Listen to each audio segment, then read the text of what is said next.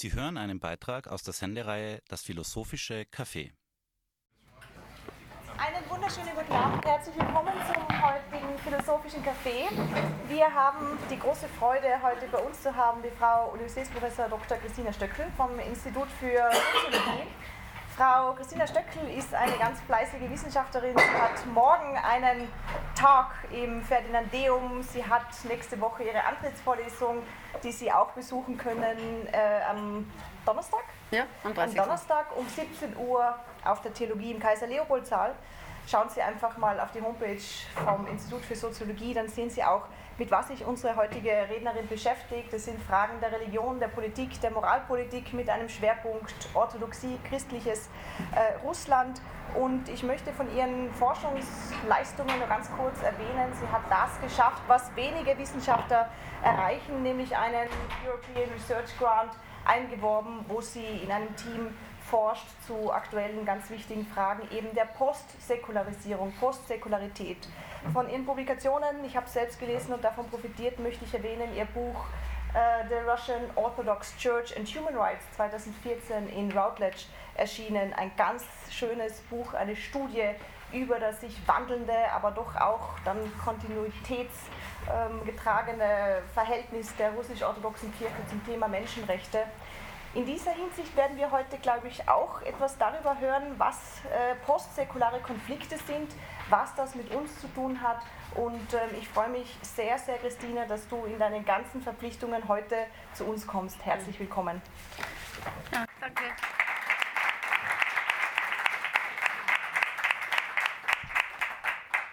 Danke für die Einleitung. Ich, ich stehe jetzt auch auf, weil wir sitzen da unten so tief und dann. Ähm, ähm, hören Sie mich wahrscheinlich nicht. Äh, ich muss aber stehen bleiben, weil sonst hört mich das Aufnahmegerät auch nicht. Also ich werde auch nicht herumgehen. Ich bleibe jetzt einfach hier so stehen ähm, und nehme dann auch später mein Papier in die Hand. Ähm, äh, also ich freue mich sehr, dass ich hier bin und, ähm, und äh, in dem Rahmen Ihnen was erzählen kann von meiner Forschung. Ähm, es ist auch so, dass ich schon einmal hier war und zwar 2016, äh, das war zu Beginn des Forschungsprojekts mit dem Titel Post-Secular Conflicts.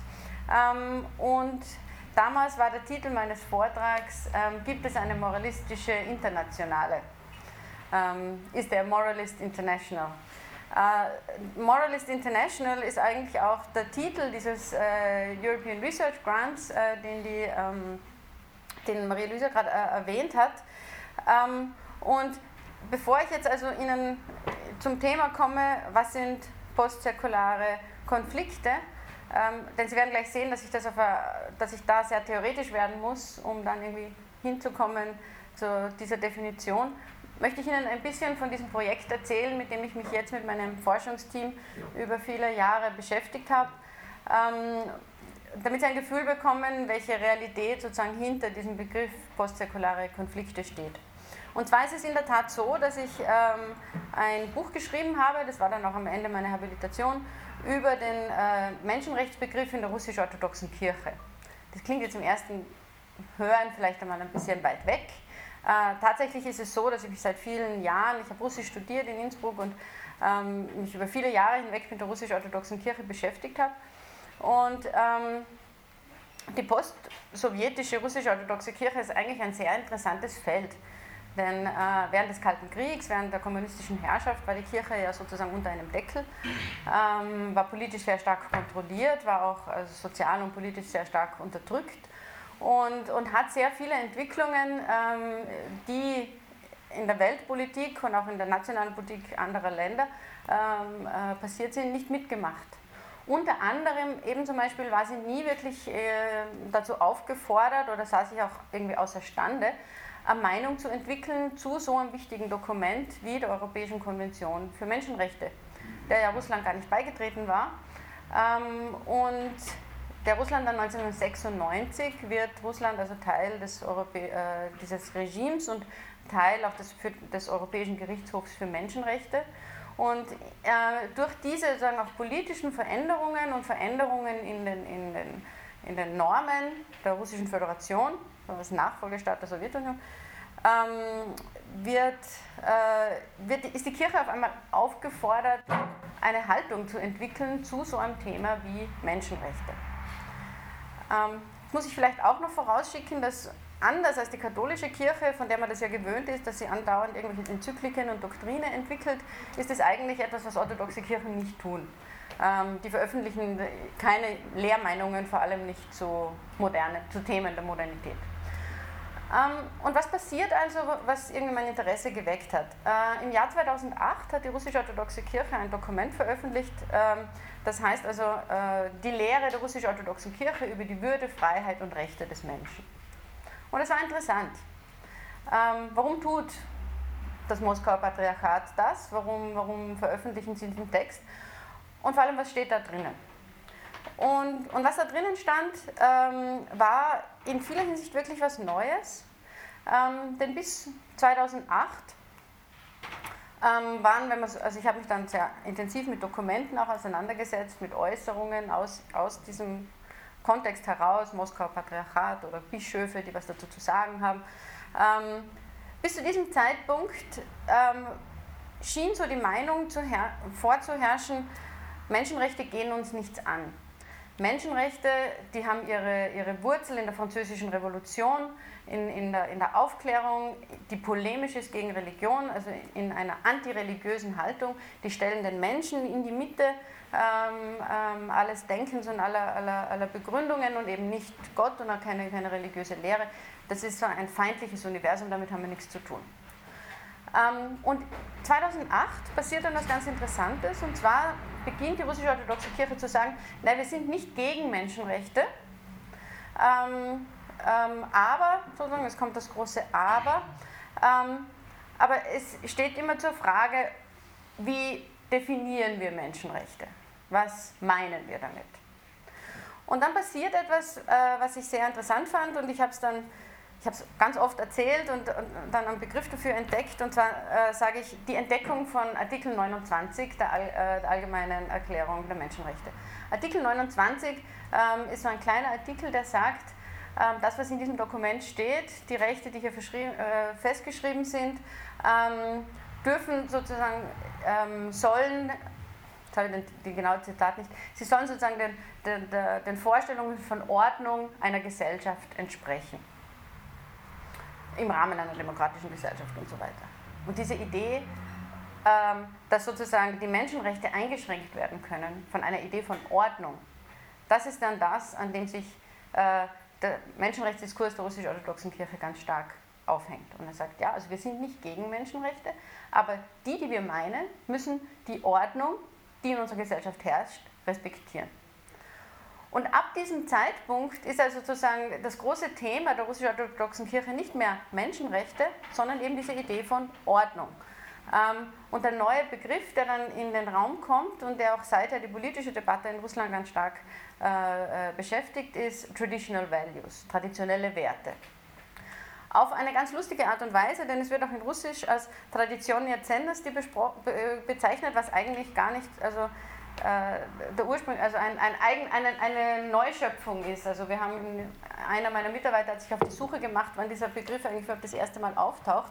Und er taucht also tatsächlich erst in den späten 90er Jahren auf, ähm, im Rahmen dieser Debatte, ähm, was, wie verstehen wir jetzt Menschenrechte, also in den Nullerjahren, in den, eigentlich in den frühen Nullerjahren. Okay, also warum diese lange Vorrede? Mit dieser ähm, mit, mit dieser neu gewonnenen Haltung zum Thema Menschenrechte und traditionelle Werte schafft die russisch-orthodoxe Kirche etwas, was vorher nicht möglich war. Und zwar, sie, sie wird sozusagen zu einem potenziellen Player oder Spieler in einer internationalen, transnationalen oder nennen wir es globalen Debatte über Menschenrechte. Denn, das muss man jetzt auch dazu sagen, eine Debatte, die kritisch ist oder die sagt, wir brauchen eine Debatte über Menschenrechte, was wir eigentlich meinen, die gab es ja schon. Ähm, in den Vereinten Nationen, aber auch im Europarat. Das sind sozusagen diese beiden politischen Körper, in denen Menschenrechte debattiert werden. Aber bleiben wir bei den Vereinten Nationen. Haben vor allem die Länder der ähm, Islamic Cooperation, also die islamischen Länder, immer wieder darauf gedrängt, ähm, doch sozusagen Schranken einzuführen im, bei Menschenrechtsinstrumenten. Und es gab eine lange Debatte, eine jahrzehntelange Debatte über Blasphemiegesetze. Blasphemiegesetze gibt es in fast allen islamischen Ländern. Ähm, und es, war dann, es herrschte sozusagen die Auffassung, dass das widerspricht den Menschenrechten. Und das, also den, den allgemeinen Menschenrechten.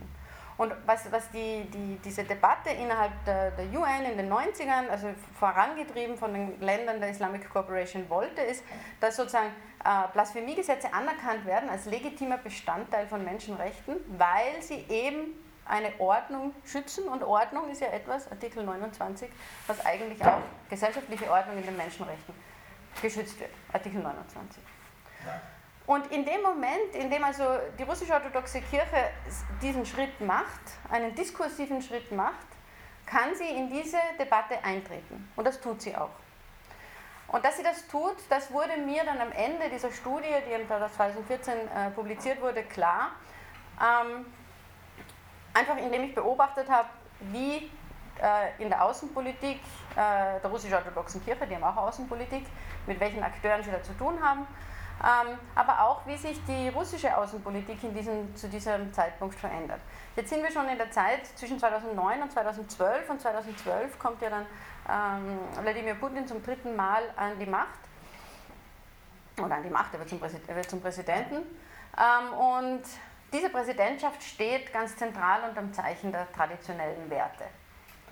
Ähm, es werden dann auch Gesetze erlassen, die Ihnen wahrscheinlich bekannt sind. Sie erinnern sich an, die, an dieses Ereignis der, der, des Auftritts der Punkband Pussy Riot in, in, der, in, der, in dieser Kathedrale in Moskau. Ähm, dieses, diese, also dieser Skandal, sozusagen dieses Gerichtsurteil wurde ja dann zum Anlass genommen, ein Gesetz zu erlassen ähm, gegen homosexuelle, äh, nein, das was andere, gegen die Verletzung religiöser Gefühle.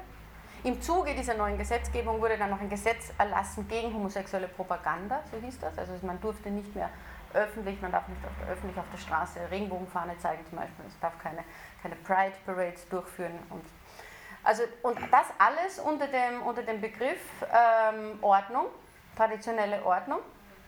Natürlich das alles wohl wissend, dass diese Fälle vor dem Europäischen Gerichtshof für Menschenrechte landen werden. Denn Europa, also Russland ist Teil des Europäischen Gerichtshofs für Menschenrechte. Ähm, der Fall der, der Pride Parades ist auch vor dem Europäischen Gerichtshof für Menschenrechte gelandet. Wurde, es wurde natürlich, Russland hat den Fall verloren ja, und hat die Strafe ignoriert. Und das war dann letztendlich auch sozusagen, das ist dieser Nutzen, den, den der russische Staat aus dieser eigentlich theologischen Debatte zieht.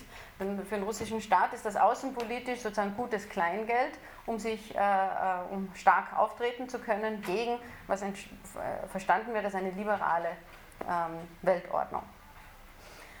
Ähm, und Soweit jetzt, also jetzt habe ich es ganz aus der russischen Perspektive erzählt, aber ich glaube, das waren so die Schritte, die ich Ihnen irgendwie nahebringen wollte, damit Sie sehen, wie ich zu diesem Thema gekommen bin. Und was mir in, aus dieser russischen Perspektive irgendwie klar geworden ist, ist, dass es da draußen wirklich, also da draußen in der, globalen, äh, transnationalen Zivilgesellschaft und auch in der internationalen Politik, ähm, sehr viele Bewegungen, auch Länder, Parteien, äh, Bestrebungen gibt, die sehr konservative, moralkonservative Ziele verfolgen.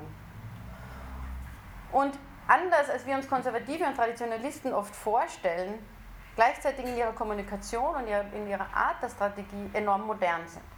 Sie sind transnational gut vernetzt, ähm, sie bedienen sich modernster Lobbyinstrumente, ähm, und sie organisieren Konferenzen und Kongresse, sie lernen einander kennen. Und Russland ist in dieser ganzen Sache eben ein interessanter neuer Player.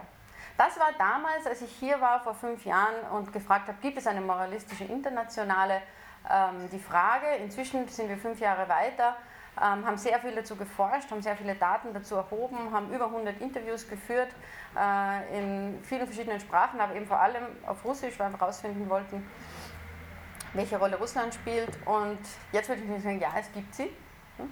Und ich arbeite gerade mit meinem Kollegen Dimitri Ruslana an einem Buch, das dann auch diesen Titel tragen wird und wo wir das äh, ähm, schildern werden, also äh, wie sich eine solche äh, Moralist International aus russischer Perspektive sozusagen konfiguriert, was ihre Anliegen sind, äh, was ihre Foren sind ähm, und, und welche Ziele sie verfolgt. Und jetzt das globale Ziel, es geht sozusagen um eine, um eine, um eine Öffnung der Debatte über Menschenrechte in einem, in einem ähm, in einer konservativ, aus einer konservativen oder, oder sagen, rechten politischen Perspektive. Ähm, soweit dazu. Und dann war natürlich immer die Frage, empirisch ist es ganz klar völlig interessant. Ich glaube, es ist jetzt auch klar, es ist eigentlich total spannend. Und, aber äh, Wissenschaftler brauchen auch immer einen theoretischen Rahmen. Und, und aus dieser theoretischen Perspektive möchte ich jetzt ein bisschen mehr erzählen, weil ich auch zugeben muss, dass sie eigentlich die war, wie ich zu diesem Thema gekommen bin. Ähm, und zwar ähm, ging es ja auch ganz stark darum, ähm, wir haben es hier zu tun mit religiösen Argumenten in der öffentlichen Debatte. Und wie geht eigentlich die öffentliche Debatte, politische Debatte mit religiösen Argumenten um? Das war gerade in den, in, den, in den 90ern und in den Nullerjahren wurde das zu einer wichtigen Debatte auch innerhalb der politischen Theorie, man könnte auch sagen der politischen Philosophie. Ähm, Im Rahmen sozusagen einer generellen Kritik auch einer, einer der großen Erzählungen der Aufklärung oder der großen Erzählungen der, äh, auch des Euro, Europas zum Beispiel, in, in, in, einer Kritik, die wir mit dem Linguistik-Turn noch bezeichnen, also einer Kritik der großen Erzählungen, ist eine dieser Erzählungen, die kritisiert wird, die der Säkularisierung.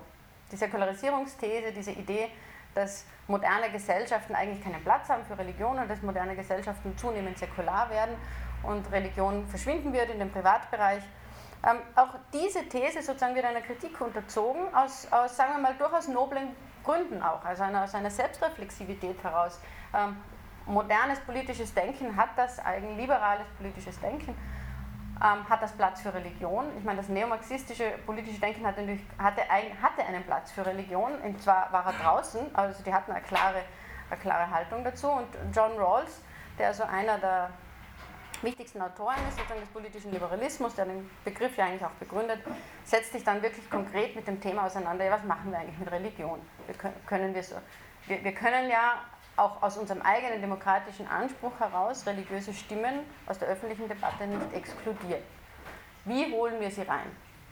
Er macht dann den Vorschlag ähm, des, äh, des, Overlapping Consensus. Ähm, darauf will ich jetzt gar nicht eingehen. Mich interessiert der andere Vorschlag, der aber gar nicht so weit weg ist von ihm, das ist der von Habermas. Habermas spricht 2001 das erste Mal ähm, von der postsäkularen Gesellschaft. Und was meint er mit postsäkular?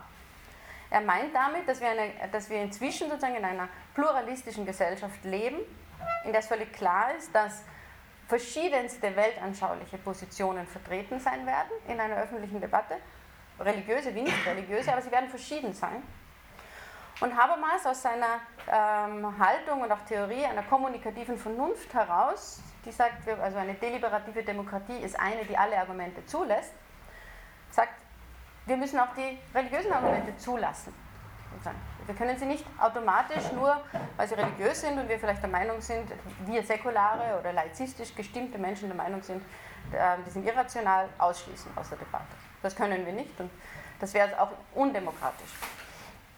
Und er geht sogar noch einen Schritt weiter und er sagt, es wäre falsch zu behaupten oder jetzt zu verlangen, dass diese religiösen Akteure ihre, ihre Themen alle übersetzen müssen in eine Sprache, in eine sozusagen nicht religiöse Sprache, sondern eigentlich müssen doch auch sozusagen säkulare Bürger ähm, ähm, sich bemühen oder den Versuch zu unternehmen, den Wahrheitsgehalt von religiösen Inhalten ähm, zu anzuerkennen oder zu verstehen. Und das Beispiel, das er bringt, das wird Ihnen auch jetzt sicher gleich einleuchten.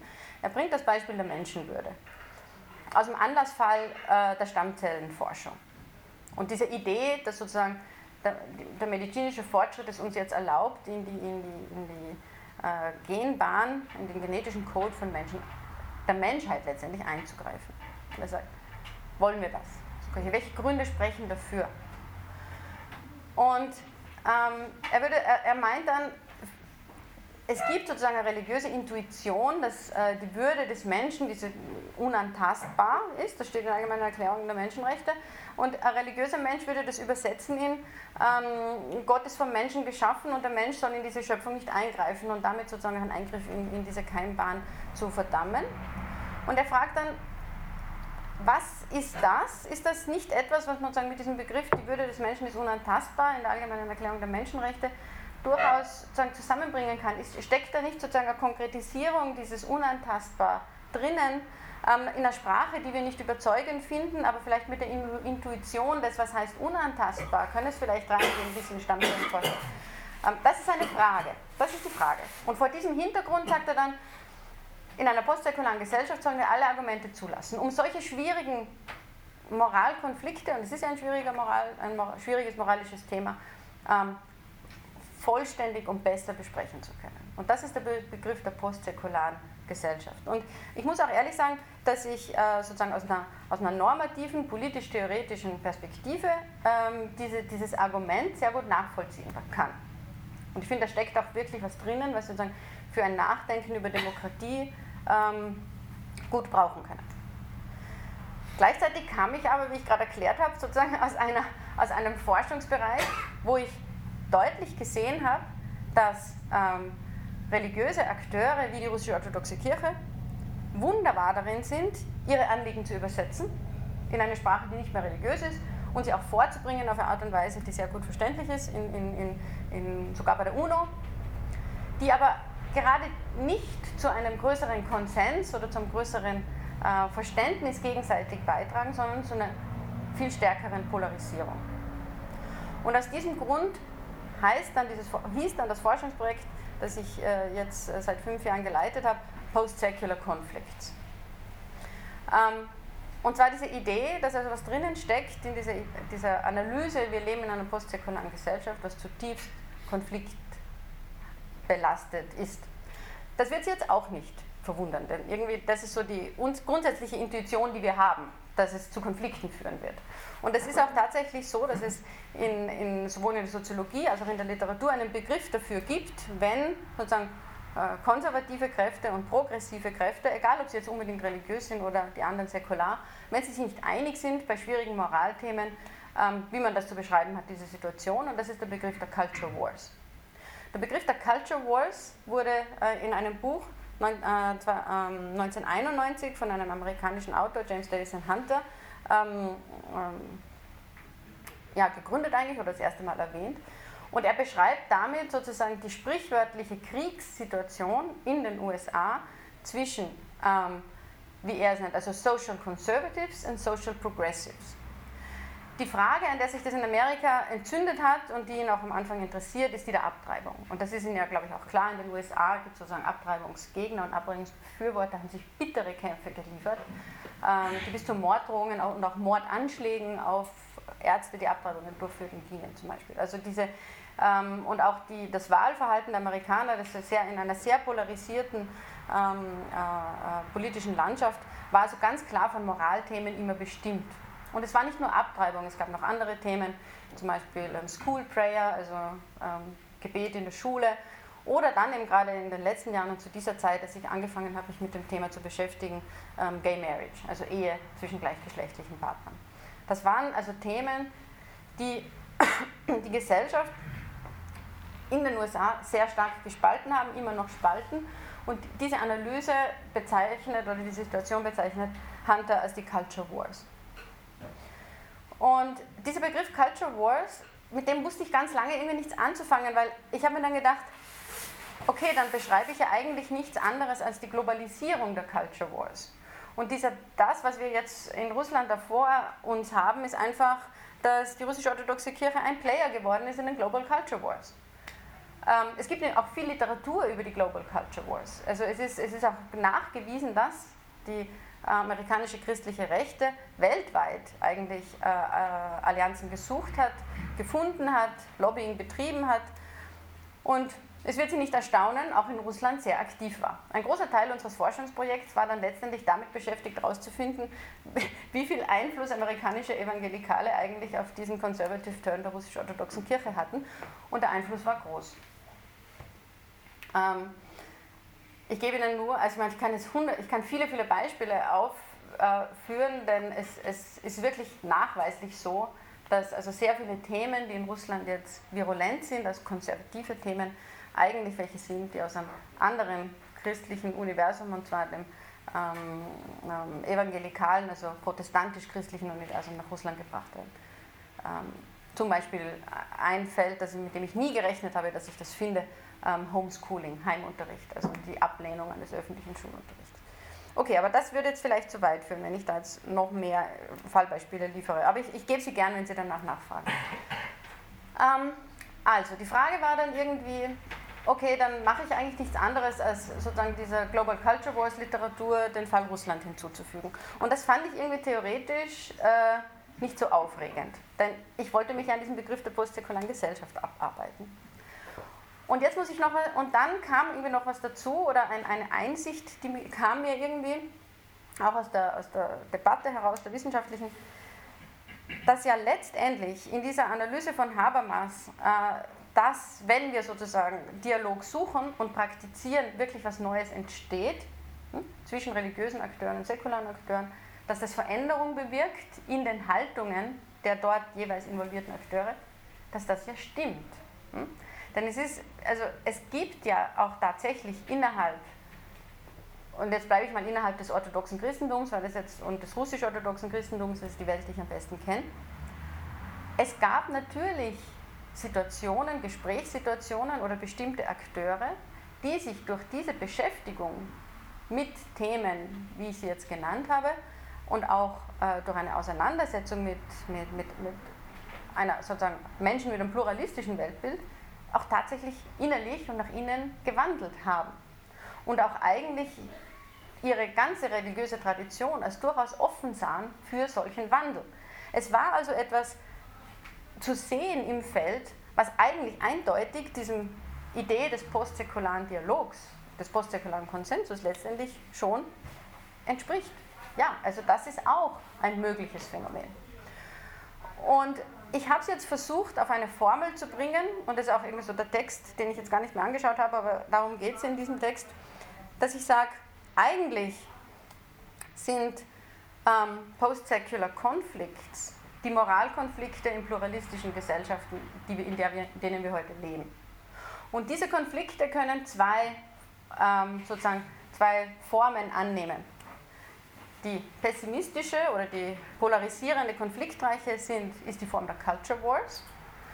Ähm, aber die Idee eines Post-Secular Consensus, wie uns das Habermas nahelegt, diese Idee, dass wir sozusagen mit einer, äh, ähm, ja, dass es zu Konsens auch kommen kann, zu Wandel innerhalb ähm, von Haltungen auf beiden Seiten, das gibt es auch.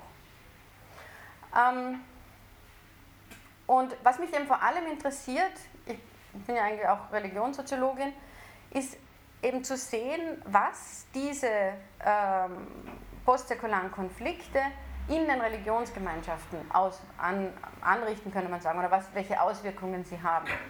Denn was man ganz deutlich sieht, ist, dass sie das Potenzial haben, auch die Religionsgemeinschaften nach innen zu spalten, in einen konservativen und in einen liberalen Flügel.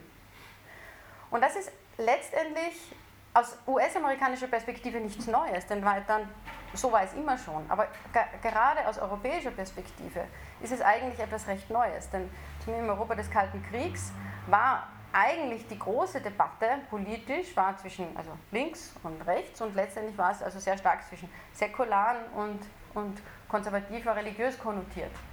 Also es war, es war wirklich eine Religionssäkularitätsdebatte, viel stärker als eine sozial-progressiv und sozial-konservativ Debatte.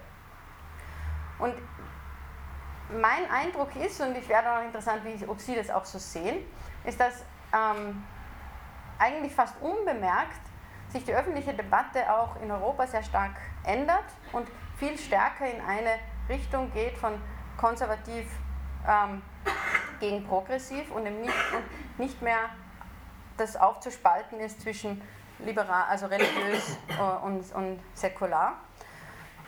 Die Kirche, die Ihnen jetzt sicher am nächsten ist oder die Sie vielleicht am besten kennen, ist die, römisch-katholische und da sehen wir es ja gerade am Werk sozusagen. Da haben wir sogar zwei Päpste, die irgendwie diese beiden Lager äh, präsentieren. Aber es ist eben, glaube ich, nicht nur, sozusagen, es ist, glaube ich, kein historischer Zufall, dass wir jetzt in der katholischen Kirche sowas beobachten. Ich, also es, es ist eigentlich spiegelbildlich für die Situation in vielen anderen ähm, äh, religiösen Gruppierungen auch. Und ich habe jetzt gesehen, dass ich, eine, dass ich sogar Slide hätte zeigen können, dann hätte ich Ihnen was gezeigt, was ich sehr interessant fand. Und zwar ähm, innerhalb der, der, Orthodoxie löst also dieser Import der Culture Wars äh, in, die, in, in das orthodoxe Religionsuniversum auch große Widerstände aus. Und es, es führt zu ganz interessanten ähm, Phänomenen. Zum Beispiel ist die russische Orthodoxie in den USA sehr populär geworden, weil sie immer als eine sehr konservative Kirche wahrgenommen wird. Was dazu führt, dass ähm, vermehrt ähm, also konservative Christen, die also oft aus evangelikalen Kreisen kommen, konvertieren zur Orthodoxie. Unter der, unter der Annahme, dass sie dort so, we find the real thing, also sehr richtig konservativ. Ähm, ich habe ich hab, bei meiner Recherche bin ich äh, auf etwas gestoßen, das ich sehr lustig fand, und zwar ähm, waren das so, so Motto-T-Shirts hm, die man getragen kann. Und es gab also so Motto-T-Shirts, I love Orthodoxy. Und, oder ein anderes, so I never change, I'm Orthodox. Also change, diese Idee. Ne? Also wir sind die, die große konservative Kirche. Und das ist wirklich etwas, also wenn man, wenn man aus dem Studium, so wie ich, einer der russisch-orthodoxen Tradition kommt, ist das eigentlich eine, eine Formsprache, die mir völlig neu ist. Das ist wirklich so ein Import auch in, in eine, in, in eine, eine Situation, äh, ja, in eine, in eine Religion, religiöse Tradition, wo das neu ist. Und das fand ich spannend. Und ähm, es gibt dann auch äh, ebenfalls in den USA also durchaus kritische Debatten seitens ähm, derjenigen, die ähm, orthodox sind und immer schon waren. Im Englischen gibt es dafür den Ausdruck Cradle Orthodox, also wenn wir zu, die halt irgendwie geboren werden orthodox, weil sie griechische Eltern hatten oder was auch immer, ähm, die das eigentlich ziemlich aufregt.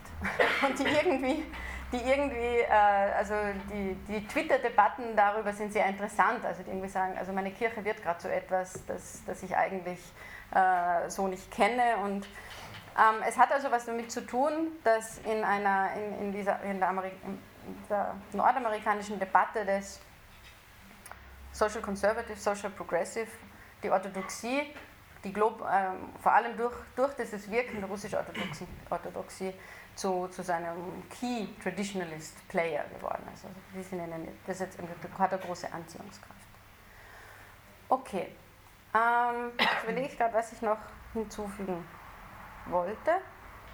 Mm, dann fasse ich es vielleicht nochmal zusammen. Was ich also denke, dass, was so die vier wichtigsten Punkte sind dieser äh, postsäkularen Konflikte.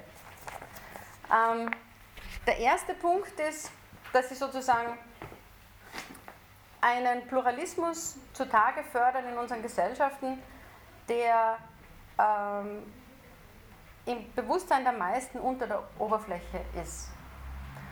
Sie machen ihn irgendwie explizit, indem sie ähm, Problematiken aufwerfen, die also vorher als solche nicht da waren. Implizite, implizite Normen werden zu expliziten gemacht. Und das können sie von beiden Seiten sein, äh, gemacht werden. Also ähm, wenn zum Beispiel, so wie das in, in Italien passiert ist, ähm, im Fall Lauzi, das war ein Gerichtsfall, da ging es um das Kruzifix in Schulen. Die, die geklagt haben gegen dieses Kruzifix in den Schulen, war so eine, eine atheistische Vereinigung. Ähm, da wurde sozusagen eine irgendwie implizite Praxis, die nicht diskutiert worden war, in Italien, ist in Italien ein katholisches Land, da hängen Kreuze, wurde explizit gemacht und wurde sozusagen ausjudiziert, ist das rechtens oder ist es nicht rechtens. Ähm, von konservativer Seite ähm, wird das auch praktiziert. Ähm, ich gebe Ihnen nur das Beispiel, in, in Rumänien gab es vor einiger Zeit ein Referendum, ähm, da sollte die Ehe als zwischen Mann und Frau in die Verfassung geschrieben werden. In der Verfassung stand es nicht. In der Verfassung stand also die Ehe wird zwischen zwei Personen. Und, und was, was sozusagen die, die Intention hinter den, den äh, Promotoren dieses Referendums war, die kamen aus, aus ähm, aus der orthodoxen Kirche, aber gemeinsam mit einer, einer protestantischen Gruppe, war natürlich eventuelle Gesetzesänderungen hin zu einer Eintragung gleichgeschlechtlicher Ehen verhindern zu können. Also da wurde auch sozusagen etwas, was implizit irgendwie noch drinnen war, wurde explizit gemacht. Das ist also der erste Punkt, diese postsäkularen Konflikte, da geht es um implizite und explizite Normen. Der zweite Punkt ist, dass ähm, in den postsäkularen Konflikten die Lösung, die demokratische Staaten bisher am ehesten angestrebt haben, in solchen schwierigen Moralkonflikten, ähm, und zwar die Ausnahmeregelung, dass die nicht mehr greifen. Ähm, Ausnahmeregelung, zum Beispiel das Recht auf äh, äh Verweigerung des Militärdienstes aus Gewissensgründen, ist so eine klassische, ein klassischer Mechanismus, wie man mit unlösbaren Moralkonflikten umgeht. Ja? Also man geht davon aus, das ist eh nur eine kleine Gruppe, die das betrifft und, und die müssen dann halt nicht mitmachen. Es ist natürlich jetzt so, dass es, äh, äh, diese Regelung sozusagen stößt von zwei Seiten jetzt auf, äh, auf Widerstand. Einmal ist es, glaube ich, für die, äh, auch aus Sicht der Mehrheitsgesellschaft, die oft sagen wir, progressiveren Werten anhängt, schwer zu akzeptieren. Äh, man denke nur in Italien zum Beispiel an, an die weit, weit verbreitete ähm, Ablehnung von Ärzten, Ab Abtreibungen durchzuführen. Also es ist in einigen Regionen Italiens gar nicht möglich, Abtreibungen in einem öffentlichen Krankenhaus durchzuführen, weil die sagen, aus Gewissensgründen mache ich das nicht. Ähm, das führt aber dann dazu, dass wirklich die, dieses, diese öffentliche Dienstleistung gar nicht mehr geleistet werden kann und offensichtlich, das ist natürlich nicht erstaunlich, dass das zu Kritik führt. Also es stößt sozusagen von dieser Seite auf, auf Widerstand. Es stößt aber auch von der anderen Seite auf Widerstand, denn diejenigen, die sozusagen diese Aus sagen wollen, ich möchte mich sozusagen der gesetzlichen Norm nicht anschließen, weil ich aus Gewissensgründen das nicht teile, sind immer weniger in meinen Augen bereit, ähm, zu akzeptieren, dass sie eine Nische sind. Und damit komme ich jetzt zum, zweiten, zum dritten Punkt. Und zwar ist es ja tatsächlich oft so, dass Gruppen, die aus äh, konservativen religiösen Überzeugungen bestimmte ähm, Verhaltensweisen einfordern. Und jetzt komme ich wieder zu diesem Beispiel des Heimunterrichts. Ja? Man sagt, ich möchte mein Kind nicht in die öffentliche Schule schicken, ähm, weil da lernt vielleicht im Biologieunterricht etwas, was ich finde, das ist zu früh für das Alter oder so. Es gibt verschiedene Gründe. In Österreich ist, ist es erlaubt, in Deutschland ist es verboten. Ähm, dies, das sind ganz wenige Fälle in einem Land. Das sind kleine, kleine Gruppen. Aber was, was sich beobachten lässt, ist, dass diese Gruppen sich ähm, eben auf transnationaler Ebene verstärkt organisieren und organisieren können. Das ist das, was ich zu Beginn meiner, meines Vortrags gesagt habe, diese Transnationalisierung der Moralkonflikte. Und das ändert auch die Dynamik politischer Konflikte ähm, in, in einem nationalen Kontext. Ja, also wenn sozusagen diese Nischenakteure nicht mehr einfach nur eine Stimme sind in einem demokratischen äh, Kontext, sondern eben mehr Gewicht bekommen. Und um nochmal beim, beim Beispiel Heimunterricht zu werden, es gab in Deutschland, sehr, in Deutschland ist es verboten, es gab einen, sehr, einen, Fall einer Familie, die also ihre Kinder zu Hause unterrichten wollte, ähm, sie geweigert, sich geweigert hat, sie in die Schule zu schicken. Ähm, der deutsche Staat hat dann letztendlich dieser Familie für einen kurzen Zeitraum, aber doch immerhin, die Kinder entzogen. Also die sind wirklich gekommen und die Kinder mitgenommen. Ähm, die haben natürlich geklagt und dieser Fall liegt jetzt vom Europäischen Gerichtshof für Menschenrechte. Aber es ist natürlich nicht so, dass diese Familie aus eigenen Mitteln auch einen Anwalt jetzt hat, der sie bis nach Straßburg trägt, sondern dahinter steht eine große amerikanische Anwaltskanzlei und eine große irische Anwaltskanzlei, die das jetzt als Anlass nehmen, um diesen Fall durchzujudizieren und Deutschland dazu zu bringen, dieses Gesetz zu ändern die Karten stehen auch gar nicht schlecht, dass Deutschland dieses Gesetz letztendlich ändern wird müssen. Ähm, das waren also die. Und der vierte Punkt, aber das war Ihnen, glaube ich, jetzt schon klar, ist, dass also diese, diese neue, diese Moral, diese Post-Secular Conflicts eben sich nicht mehr abspielen an der Grenze religiöse Haltung, säkulare Haltung, sondern liberale Haltung und konservative Haltung. Ähm, okay, und vielleicht mache ich jetzt noch kurz Werbung. Das, was ich Ihnen jetzt vorgetragen habe, ist die Einleitung zu einem Buch, äh, zu einem, einem, einem, Sammelband, den ich herausgebe mit meinem Kollegen Dimitrios Lana. Ähm, der wird dann Open Access bei Innsbruck University Press erscheinen, ähm, irgendwann im März, April. Und vielleicht sehen Sie es ja dann und wollen nachlesen und die anderen Sachen auch nachlesen.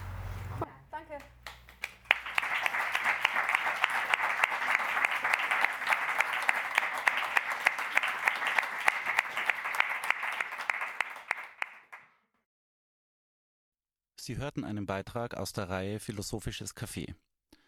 Das Philosophische Café Innsbruck findet einmal im Monat in der Kulturbergstube Die Bäckerei in Innsbruck statt. Weitere Informationen finden Sie unter www.philocafé.at.